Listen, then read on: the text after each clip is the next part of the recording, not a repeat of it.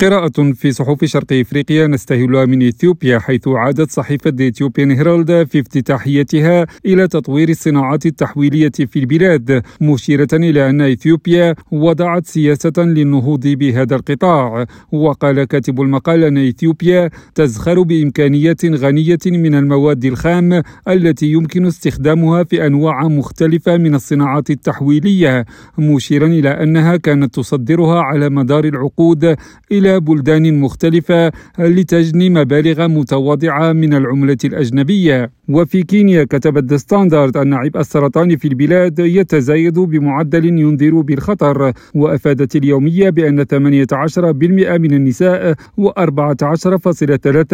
من الرجال في كينيا معرضون للإصابة بالسرطان قبل السن الخامسة والسبعين مضيفة أنه بحسب المرصد العالمي للسرطان سجلت كينيا أكثر من 3000 آلاف حالة إصابة جديدة بسرطان الأطفال في عام 2020 بينما تشير تقديرات أخرى إلى أن الرقم يتراوح بين 6000 و 7000 حالة سنويا. من جهتها كتبت دستار أن زعيم حزب الحركة الديمقراطية البرتقالية ريلا أودينغا يهدد بتنظيم تجمع جماهيري خلال 14 يوما إذا لم تخفض الحكومة أسعار السلع ولم تراجع نتائج الانتخابات.